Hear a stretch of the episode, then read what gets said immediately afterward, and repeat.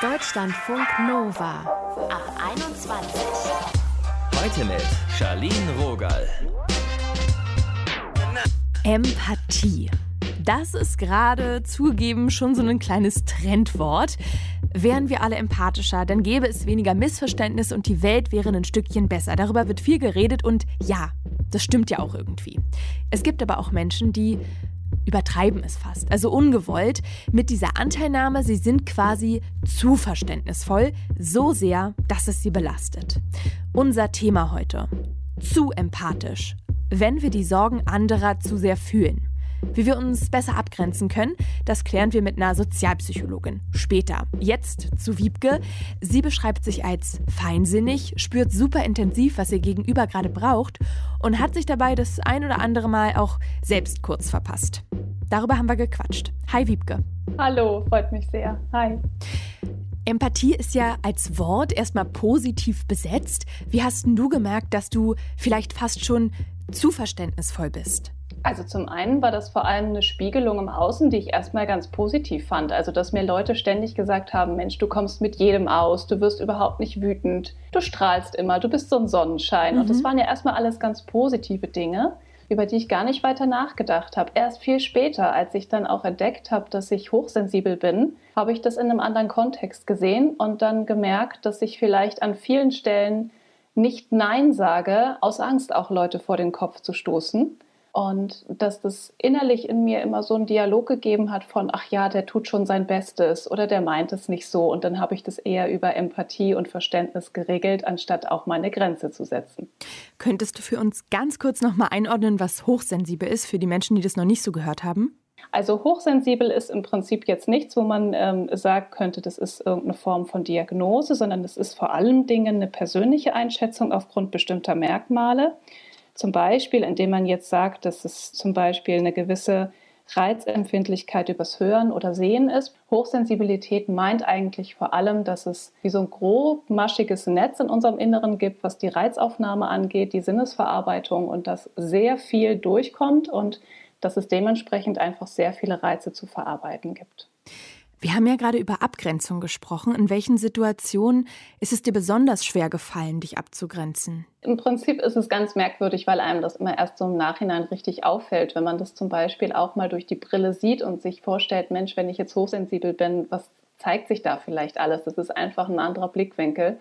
Und dadurch ist mir das auch später aufgefallen, dass ich zum Beispiel viel mitgelitten habe. Mhm und weniger mitgefühlt. Das ist ein ganz wesentlicher Unterschied. Das Mitgefühl ist dieses Verständnis zu haben und auch tatsächlich fühlen zu können, was ist beim anderen los, ohne selbst so tief mit reinzurutschen und sich komplett damit zu identifizieren, was beim anderen los ist. Mitleid ist so genau das Gegenteil. Man ist richtig mit reingesaugt, man nimmt das alles durch diese Brille wahr und ist dann auch ein ganzes Stück weit mithilflos. Man hat also quasi gar kein richtiges Gegenüber mehr, wenn man so richtig im Mitleid drin ist. Und ich habe das dann häufig erlebt im Nachhinein, dass ich Erfahrungen neu eingeschätzt habe und gemerkt habe, Mensch, ja, ich war mehr im Mitleid als im Mitgefühl. Ich habe mich also selbst ein Stück weit zu sehr darauf eingelassen. Und hast du dadurch auch so ein bisschen die Verbindung zu dir selbst verloren oder wäre das ja zu viel gesagt? Nee, das ist nicht zu viel gesagt. Ich finde das ganz spannend, dass du das so aufzeigst, weil das ist genau das, was dann passiert, wenn wir zum Beispiel auch von so einem toxischen Verständnis reden, dass ich quasi mehr im Runterschlucken bin, was tatsächlich bei mir vielleicht an Impulsen hochkommt oder auch an, an Grenze, das wird mir jetzt zu viel oder Mensch, eigentlich hatte ich gerade andere Dinge vor und jetzt höre ich mir so viel von meiner Kollegin an oder Freundin, dass ich dann in dem Moment mich dafür entscheide, eher beim anderen zu sein und die Verbindung zu mir tatsächlich ein Stück weit überdecke, das nicht mehr so richtig spüre. Das ist auf jeden Fall etwas, was dann passiert, ja. Ich finde, das ist ja ein krass empowernder Schritt, wenn man so wie du es macht und sich Hilfe holt. Wann war der Punkt, wo du das entschieden hast? 2016 war ich in einer persönlichen Krise, in der ich mich komplett überfordert habe, unter anderem auch aufgrund genau dieser Dinge, die wir gerade besprechen, nämlich dass es mit meiner Abgrenzung nicht so weit her war und ich dann vom Workload, aber auch von dem, was ich von mir erwartet habe, von meinen Ansprüchen her, krass überfordert war und dann gemerkt habe, ich brauche dringend eine Außenperspektive und habe mir dann Coaches und Mentoren gesucht, die mir dann nochmal einen anderen Blick eröffnet haben und mir dann auch geholfen haben, diese Perspektive selber einzunehmen. Du coachst ja heute auch selbst andere im Umgang mit Hochsensibilität.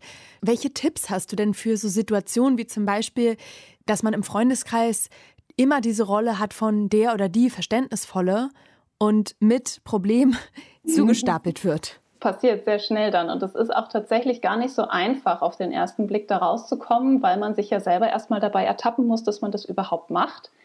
Und für sich selber auch merken darf, dass das gar nicht immer unbedingt gefragt ist. Also für mich war es immer das beste Aha-Erlebnis, in diesen Situationen zu sein und das überhaupt erstmal zu merken, dass ich das gerade tue.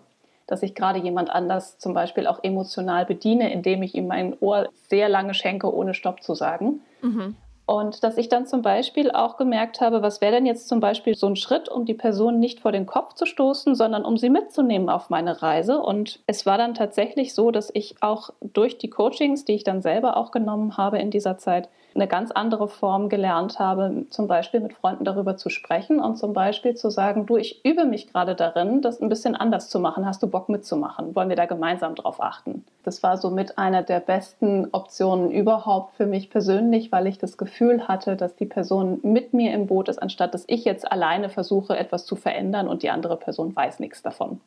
Und hattest du das Gefühl, dass es wirklich gelungen ist, dieser Switch? Weil manchmal ist es ja auch die Situation, das Gegenüber sagt, ah ja, ich kann dich voll verstehen, wir achten da drauf. Ja, drei Minuten später kommt wieder der Bruch und es wird dann wieder gut an die Backe gelabert, sage ich mal. Ja, genau.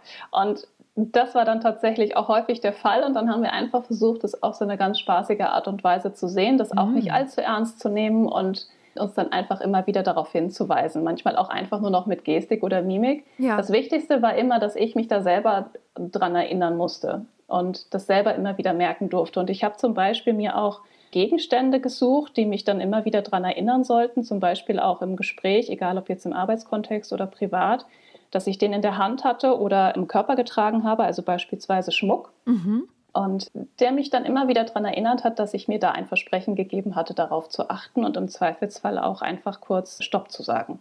Und das waren dann so kleine Schritte, die mit viel Vorarbeit verbunden waren, dass ich das auch wirklich tue in der Situation und mich immer wieder selber anleite, das zu machen. Aber es war ein unglaublich befreiender Schritt, das zu merken in den Situationen. Das glaube ich. Ist so ein richtiges Erfolgserlebnis dann, ne? Total, absolut. Und für die anderen interessanterweise auch. Ich habe ganz häufig dann das Feedback bekommen, dass viele auch regelrecht darauf gewartet haben, dass ich beispielsweise mal sage, du, da kann ich gar nicht oder da brauche ich Hilfe bei. Viele haben darauf gewartet, dass sie mir auch etwas zurückgeben können. Ja, ja, dass du dann und nämlich schön machst, das ist aber, das ist, das ist auch interessant formuliert. Ja, wir haben ja nur gewartet, dass du mal nach Hilfe schreist. Aber gut, das ist eine andere Kiste. Es war ganz spannend auf jeden Fall, dass man plötzlich anders miteinander im Gespräch war darüber und die ein oder andere Person für sich auch noch mal ins Nachdenken gekommen ist. Ich würde gerne noch mal eine letzte Situation mit dir besprechen. Mhm. Es gibt auch dieses Phänomen, man ist in einem Gespräch und man merkt im Nachhinein, man fühlt sich so richtig ausgesaugt und dann ja. geht man im Kopf, am besten noch abends im Bett, so die Probleme der anderen durch. Wie mhm. kann ich mich da abgrenzen? Das ist auch so ein schöner Klassiker, diese Kopfkarusselle mhm. abends, wenn man eigentlich zur Ruhe kommen will. Wie kann man sich da abgrenzen? Also das wichtigste Tool, würde ich sagen, was ich auch in meinen Coachings einsetze, ist immer wieder dieser Perspektivenwechsel auf die Situation, die eigentlich gerade stattfindet. Wenn wir in so einem Kopfkarussell drin sind, dann fahren wir immer denselben Film, ohne mal zu schauen, wie ist das vielleicht aus einer Beobachterperspektive. Also wenn ich mir vorstelle, ich sitze im Kino und schaue mir die Situation auf der Leinwand an, was passiert eigentlich wirklich? Mhm. Und schon bin ich distanziert von den Gedanken, die ich da eigentlich gerade habe in der Situation und kann die Verantwortung, wer ist jetzt dafür zuständig, wie es mir geht oder wie es dem anderen geht, das kann sich dadurch sehr viel stärker klären und auch nochmal dazu führen, dass man die Situation ganz anders bewertet. Danke, Wiebke, für deine Zeit. Herzlich gerne. Vielen Dank, dass ich da sein durfte. Deutschlandfunk Nova. Empathie, das ist ja schon eine feine Sache. Dass man sich in andere hineinversetzen kann, klingt nach einem sehr sozial fähigen Menschen. Aber was, wenn man irgendwie selber merkt, es tut mir nicht gut, das empathisch sein? Wie wir damit umgehen können, wenn es sich einfach zu viel anfühlt. Darüber habe ich gesprochen mit Claudia Sassenrath. Sie ist Sozialpsychologin und forscht zu Empathie und Selbstregulierung. Hallo. Ja, hallo. Wie wichtig ist es denn in unserer Gesellschaft, empathisch zu sein oder würde es auch manchmal gut tun, einfach nicht mit anderen zu fühlen? Also an sich ist Empathie eine Emotion oder ein emotionaler Prozess im weitesten Sinne, der sehr förderlich für soziales Miteinander ist, weil es dazu führt, dass wir uns mit anderen Personen auseinandersetzen und deren Gedanken und Gefühle berücksichtigen, überlegen, was diese Personen denken, fühlen, wie es denen geht. Und das führt üblicherweise dazu, dass wir unser Verhalten daran anpassen, was eben zu einem, was wir würden sagen, prosozialen Verhalten führt. Dementsprechend ist es prinzipiell sehr wichtig und hält sicherlich eine Gesellschaft auch zusammen. Aber es gibt natürlich auch, also in dem Moment, wo es dazu führt, dass die Person, die sich in jemand anderen hineinversetzt und mitfühlt, sich selbst dabei schlecht fühlt, dann wird es halt schwierig. Und wo erkenne ich dann da die Grenze? Wahrscheinlich kann man sagen, dass sobald eben das Mitfühlen und Mitdenken mit den anderen nicht mehr dann dazu führt, dass ich mich mit dem anderen beschäftige, sondern mit mir selbst, mhm. dann ist es zu viel. Weil dann hat es nicht mehr viel mit diesem genuinen Empathischen zu tun, sondern dann hat es mehr wieder mit mir zu tun. Und dann muss ich mich damit beschäftigen, was das jetzt bei mir ausgelöst hat. Und dann richte ich mich nicht mehr so sehr an dem anderen aus. Wie kann ich mich denn schützen bzw. selbst regulieren, dass ich nicht zu sehr mitfühle bei anderen und mich zu sehr in so einen negativen Sog fallen lasse? Das ist sicherlich nicht immer möglich. Also das hängt davon ab, wer mir etwas erzählt oder wem ich zuhöre, in wen ich mich versuche hineinzuversetzen und mitzufühlen und wie viel Zeit oder Kapazitäten ich auch habe. Aber prinzipiell kann man sicherlich immer mal sich selbst fragen, okay, was macht das mit mir, was ich hier gerade höre, wo ich versuche mitzufühlen. Und wenn ich merke, dass, oh, das macht was mit mir, dann kann man auch einfach sagen, okay, ich glaube, ich brauche jetzt eine Pause. Ich möchte dir gerne helfen, ich möchte dir gerne zuhören, aber jetzt in dem Moment brauche ich, ich brauche mal kurz einen Moment. Wie kann ich denn als Mensch, der sehr empathisch ist, Verständnis erlangen in einem Umfeld, das vielleicht nicht so viel spürt, was im Außen, was bei anderen los ist? Also das hängt natürlich auch vom, vom Kontext ab. Wenn es bei der Arbeit ist, findet das vielleicht anders statt als jetzt irgendwie im Privatleben oder so. Aber auch da wäre eine Möglichkeit, das zu kommunizieren und zu sagen, also erstmal auch über die eigenen Gefühle zu reden und zu sehen, wie kommt denn das jetzt an? Und wenn dann nicht so viel kommt, dann kann man auch kommunizieren, oh, ich würde mir irgendwie wünschen, dass sie oder du mir da mal zuhörst oder da jetzt irgendwie drauf eingehst oder so. Also eine transparente Kommunikation hilft da sicherlich. Das hängt aber natürlich davon ab, in welchem Kontext das stattfindet. Kann man denn empathisch sein lernen? Also es gibt basierend auf der Tatsache, dass es relativ viele Empathie-Interventionsprogramme gibt in unterschiedlichsten Bereichen, würde ich sagen, ja. In unserer Forschung ist es auch so, also bei uns in der Sozialpsychologie, man kann durchaus auch so sehr kurzfristig Effekte erzielen, dass man Leute dazu instruiert, mit jemand anderem mitzufühlen oder sich in die Perspektive hineinzuversetzen dieser Person. Und dann finden wir auch die Effekte, die man erwartet zu finden, wenn Menschen empathisch sind. Da kann man jetzt bei uns nicht so viel darüber sagen, wie lange das anhält, aber es gibt auf jeden Fall in anderen Bereichen, in der klinischen Psychologie oder wenn man jetzt auch in forensischen Psychologie das anschaut, gibt es Programme, die dazu führen sollen, dass Menschen mehr Empathie empfinden. Das ist gerade für jetzt bestimmte Personengruppen, die beispielsweise niedrig in Empathie sind oder Psychopathie hoch sind, für diese Person ist das zum Beispiel wichtig, dass es solche Programme gibt. Das sagt Claudia Sassenrath. Vielen Dank. Gerne.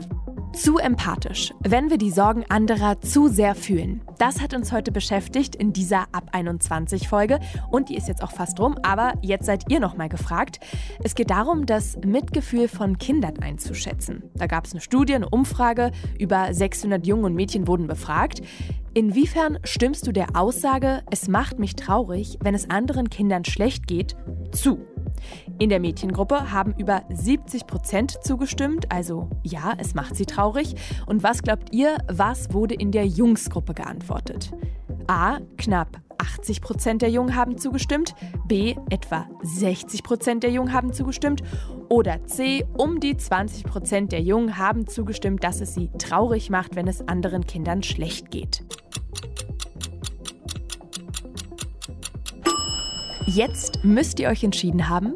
B ist korrekt. 71 Prozent der Mädchen und 57 Prozent der Jungen haben gesagt, es macht sie traurig, wenn es anderen Kindern schlecht geht.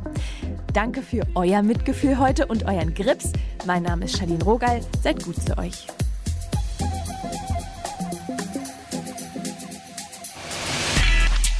Deutschlandfunk Nova Ab 21. 21. Montags bis freitags ab 21 Uhr und auf deutschlandfunknova.de.